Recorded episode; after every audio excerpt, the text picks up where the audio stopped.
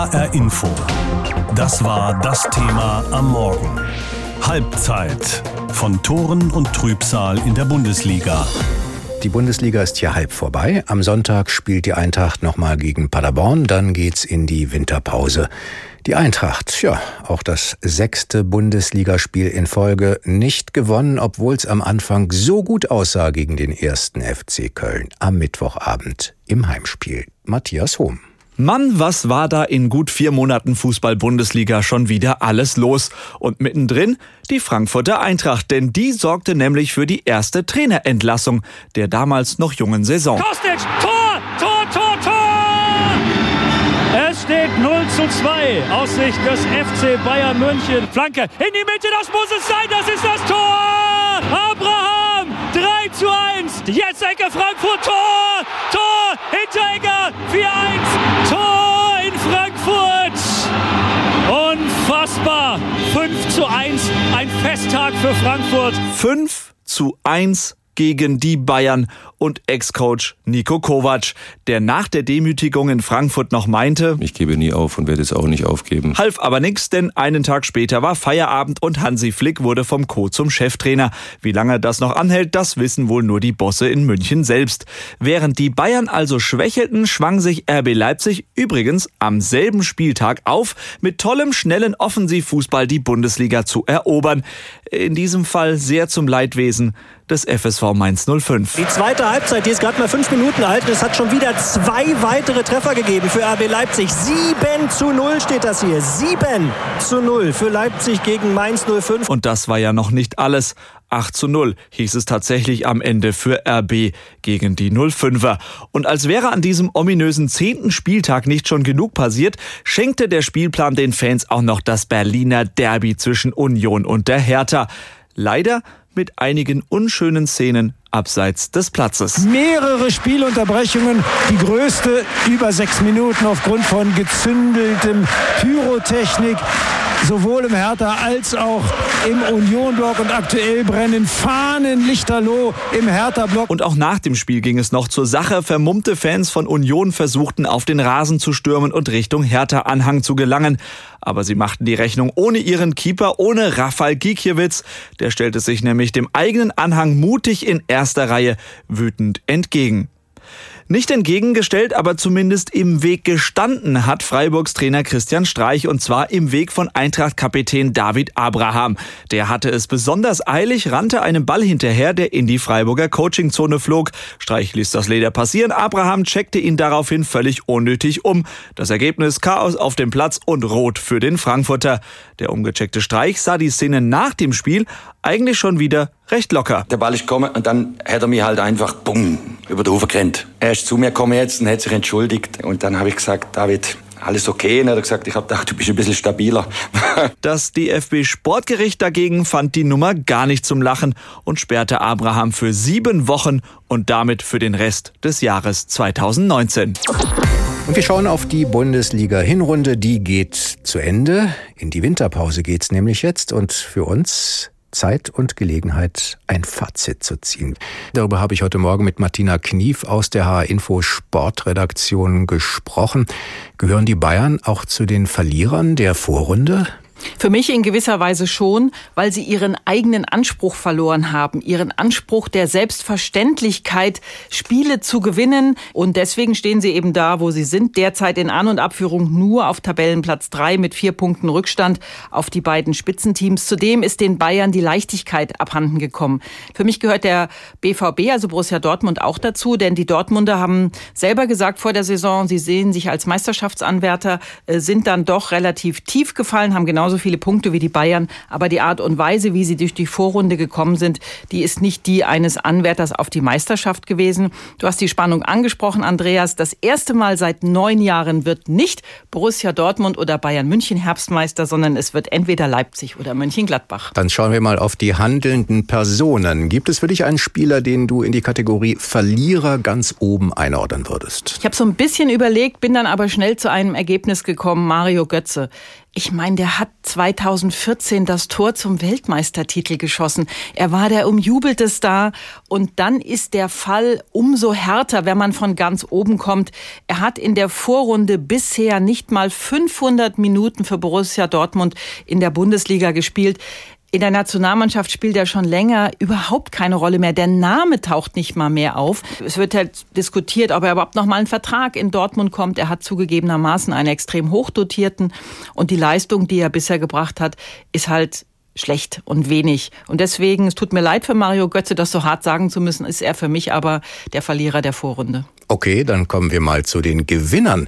Man kann sich's ja einfach machen und sagen, das sind die, die oben stehen. Martina, gibt's für dich aber nach der Vorrunde der Fußball-Bundesliga auch noch andere Gewinner? Ja, das sind für mich der FC Augsburg und der Aufsteiger Union Berlin. Warum? Weil beide Augsburg immer, die Aufsteiger sowieso, zu den Abstiegskandidaten zählen. Und gerade die Augsburger haben auch eine ziemliche Talsohle durchlebt. Union Berlin kam auch von unten nach oben und es ist ruhig geblieben. Man hat auch im Ansatz mal in Augsburg über den Trainer nachgedacht, aber nie entscheidend. Bei Union Berlin hat man gleich mal den Vertrag des Trainers verlängert. Und dann habe ich mir überlegt, liegt es vielleicht daran, dass Martin Schmidt in Augsburg und Urs Fischer bei Union Berlin Schweizer sind, dass die so ihre Ruhe in sich tragen, die sie vielleicht auch auf ihre Mannschaft übertragen. Und deswegen gehören die beiden samt des Umfeldes und der Trainer Augsburg und Union Berlin für mich zu den Gewinnern der Vorrunde. Und du hast das ja wirklich alles mitbekommen. Wer hat dich von den Spielern bisher am meisten begeistert? Da muss ich mal auf Bayern München wieder zurückgreifen. Ich finde, Robert Lewandowski hat eine tolle Vorrunde gespielt. Mit welcher Selbstverständlichkeit der Tore schießt, das ist schon bemerkenswert. 19 bisher nach 16 Spielen, da kann ja durchaus am Wochenende noch was dazukommen, wenn die Bayern am Samstag gegen Wolfsburg spielen. Und da sind einfache Tore dabei, da sind wunderschöne dabei, da sind komplizierte dabei, da sind Tore in Reihe dabei. Also das ist für mich ganz stark gewesen in dieser Vorrunde, was Robert Lewandowski gespielt hat. Das Ende der Bundesliga-Hinrunde ist ganz nah, dann geht's in die Winterpause und das heißt, die Bundesliga ist erstmal vorbei. Am Wochenende der letzte Spieltag in der Hinrunde und das Schlusslicht auf dem Spielplan bildet die Frankfurter Eintracht. Sie spielt am Sonntag um 18 Uhr beim Tabellenletzten, dem Aufsteiger Paderborn. HR Info. Das war das Thema am Morgen. Halbzeit von Toren und Trübsal in der Bundesliga. Und da schaut Carsten Schellhorn aus der HR Info Sportredaktion jetzt mal genauer auf die Eintracht. Sieht ja im Moment nicht so gut aus. Dabei war das mal ganz anders, könnte aber wieder so kommen. Die Saison begann mit viel Wehmut. Die Büffelherde, die Eintracht-Torjäger Jovic, Aller und Rebic zieht es in die weite Welt hinaus. Alle verlassen Frankfurt Richtung Madrid, London und Mailand. Doch Eintracht-Manager Freddy Bobic holt Stürmerersatz, klingende Namen, André Silva vom AC Mailand und Bas Dost aus Lissabon. Bin auch äh, richtig gierig darauf. Jetzt will ich jetzt einfach zeigen, dass ich Tore schießen kann. Bei den Neuen liegt Bobic diesmal falsch. Bas Dost ist mehr verletzt als auf dem Platz und auch Silva funktioniert nicht. Doch in der Bundesliga läuft es anfangs relativ gut. Höhepunkt ist der 5 zu 1 Sieg gegen Bayern München. Bei den Bayern fliegt Trainer Niko Kovac. Bei der Eintracht ist Coach Adi Hütter glückselig. Dass man Bayern München 5-1 zu Hause schlägt. Mit unseren Fans im Rücken hat man schon gesehen, welche Begeisterung jetzt genau in dieser Minute, in dieser Stunde herrscht. Sieben Wochen ist das gerade einmal her. Die Eintracht steht nur einen Punkt hinter einem Champions League Platz.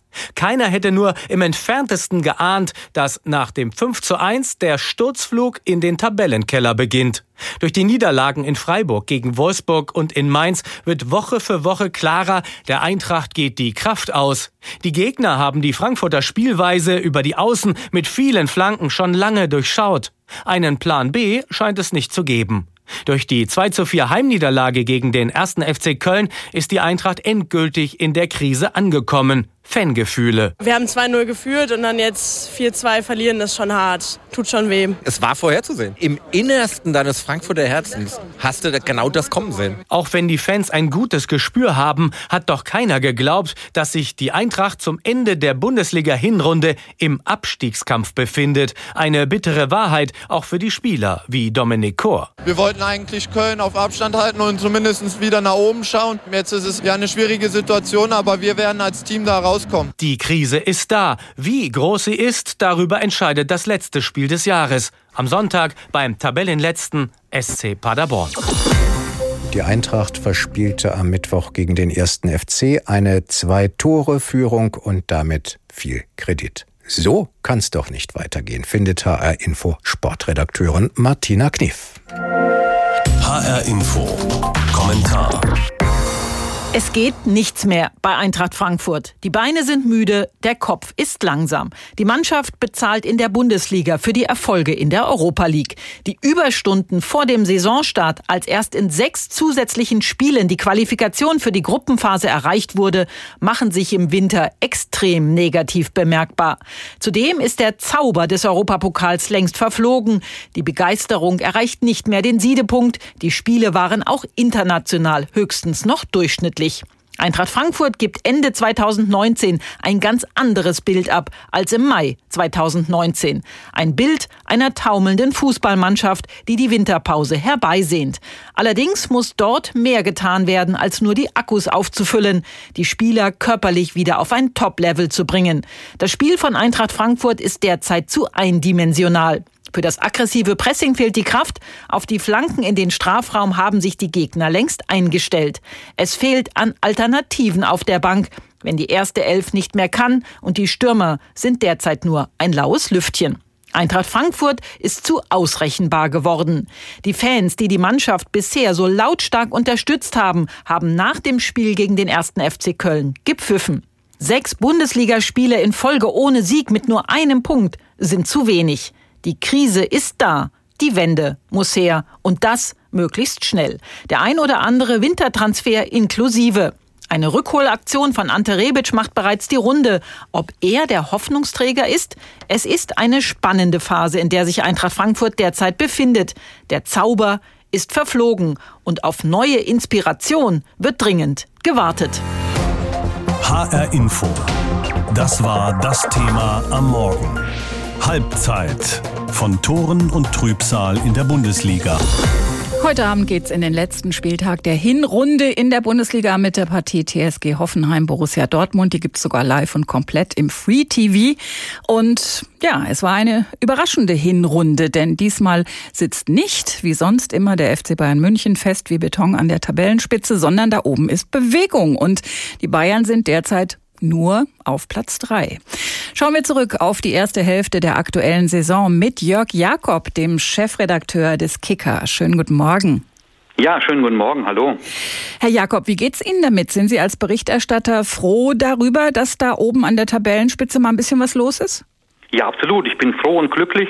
Ich glaube, da geht es mir wie der Mehrheit der Fußballfans, denn äh, diese Hinrunde hatte was mit Mut zu tun. Da gab es durchaus Mannschaften, die den FC Bayern wirklich mal herausgefordert haben.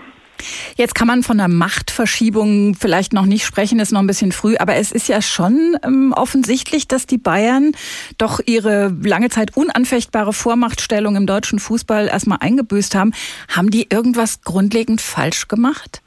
Ja, ich bin auch gerade bei Ansicht dieser Hinrunde der Meinung, dass schon seit der letzten Saison der FC Bayern diesen Umbruch, den er in der Mannschaft braucht, den er in seiner Stilform brauchte, auch im Umgang mit der Mannschaft von der Führung her, noch nicht da angekommen ist, wo er eigentlich sein sollte. Das hat auch Nico Kovac gemerkt. Dieser Kader ist nicht optimal ausbalanciert und ich wage sogar zu behaupten, wenn äh, dieser Robert Lewandowski nicht so überragend spielen würde, auf Weltklasse-Niveau so viele Tore erzielen würde, dann würde der FC Bayern nach dieser Hinrunde noch etwas schlechter dastehen. Ganz oben an der Spitze der Tabelle ist zurzeit RB Leipzig. Die haben gute Chancen, auch Herbstmeister zu werden. Ausgerechnet RB Leipzig. Viele Fußballfans mögen den nicht so, wegen der Millionenunterstützung von Red Bull. Trotzdem, tut der Club der Bundesliga gut? Dieser Club tut mit seiner Leistung, die man ja gerade jetzt erkennen kann, der Bundesliga gut. Zum ersten Mal seit zehn Jahren wird der Herbstmeister nicht FC Bayern oder Borussia Dortmund heißen. Das ist, wie Sie zu Recht sagen, vielen Fans ein Dorn im Auge. Man mhm. muss aber sagen, Diese Mannschaft ist hervorragend aufgestellt. Sie spielt einen erfrischenden, angriffslustigen Fußball. Und wenn ich sage angriffslustig, muss ich sagen, Julian Nagelsmann, gerade ja als Trainer geworden im Sommer in Leipzig, war neben Dortmund derjenige, der am lautesten sich mal vorgewagt hat und hat gesagt, ja, wir wollen Angriffsfußball spielen und wir wollen den FC Bayern herausfordern. Und das ist bisher gelungen. Das muss man anerkennen, auch wenn Leipzig eben gerade mal zehn Jahre alt ist in der Form und tatsächlich kein Traditionsverein. Unsere Mannschaft als Hessischer Rundfunk, unsere Mannschaft der Herzen ist natürlich Eintracht Frankfurt. Nach zwei Jahren, in denen es gefühlt immer nur nach oben ging, macht das Team jetzt schon mal eine echte handfeste Krise durch. Wie sehen Sie die Entwicklung bei der Eintracht? Ich denke, dass es höchste Zeit ist, dass diese Winterpause kommt, dass mhm. diese Winterpause auch eine Gelegenheit ist für die Eintracht, sich zu sammeln. Sie hat, wie Sie schon gesagt haben, völlig zu Recht lange auf einem hohen Niveau gespielt. Sie hat viele Kräfte gelassen. Sie braucht Emotionen für ihre Spielart. Und da muss ich aufpassen, dass sie diese positive Stimmung nicht verliert. Jetzt ist die Zeit gekommen, nicht nur Kräfte zu sammeln, sondern möglicherweise auch etwas auf dem Transfermarkt zu tun. Der Eintracht fehlt so ein bisschen äh, das Künstlerische, das Spielgestalten und im Sturm ist mhm. auch ein Mangel erkennbar bei der Spielweise von Adi Hütter. Und eins ist ganz wichtig. Eintracht Frankfurt darf jetzt nicht in den Modus verfallen, der im Moment bei der Bremen zu schaffen macht. Zu viel an Europa denken und nicht auf die Anforderungen eines möglichen Abstiegskampfes eingestellt zu sein. Das ist ein großes Problem und da sollte sich die SGE im Winter halt sammeln und wieder aufrichten.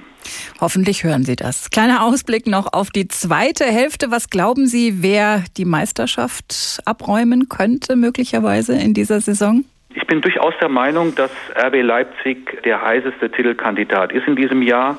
Dortmund spielt auch noch eine Rolle, auch Mönchengladbach. Und ich bin eben der Meinung, drei Jäger sind da mindestens einer zu viel für den FC Bayern.